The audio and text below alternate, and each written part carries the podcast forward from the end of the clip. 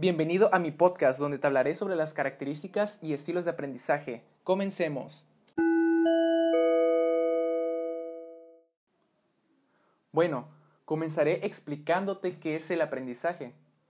Bueno, pues el aprendizaje es el proceso a través del cual se modifican y adquieren habilidades, destrezas, conocimientos, conductas y valores, cosa que nunca termina, ya que cada día aprendemos cosas nuevas, ¿no? Ahora les hablaré sobre los estilos de aprendizaje y su importancia, ya que pues todos somos diferentes y tenemos pues diferentes formas de aprender. Unos aprendemos más rápido, otros más lento o tenemos ciertas habilidades. Aquí, por ejemplo, Kiffy nos dice que los estilos de aprendizaje son aquellos rasgos cognitivos, afectivos y fisiológicos que sirven como indicadores eh, pues a la manera de percibir, cómo interaccionamos y cómo respondemos a los ambientes de aprendizaje. También Quiroga y Rodríguez manifiestan que los estilos cognitivos reflejan diferencias cualitativas y cuantitativas en los aspectos cognitivos, afectivos, emocionales del funcionamiento individual. Ahora hablaremos sobre las características de los estilos de aprendizaje.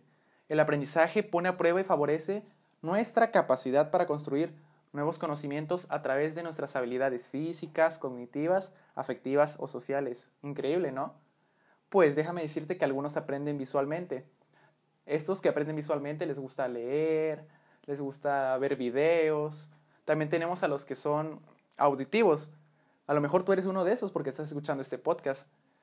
También tenemos a los kinestésicos, que les gusta tocar las cosas, percibirlas. Ahora vamos con la sección de datos interesantes.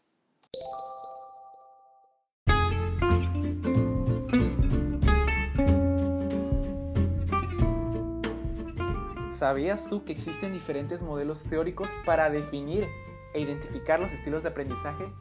Pues déjame decirte que son los modelos del hemisferio cerebral donde encontramos los estilos lógico y holístico, sí, como lo escuchaste.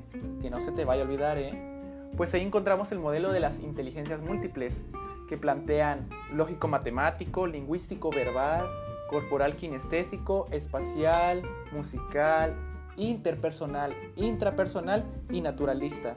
A lo mejor tú te identificas con alguno, ¿no? O con varios.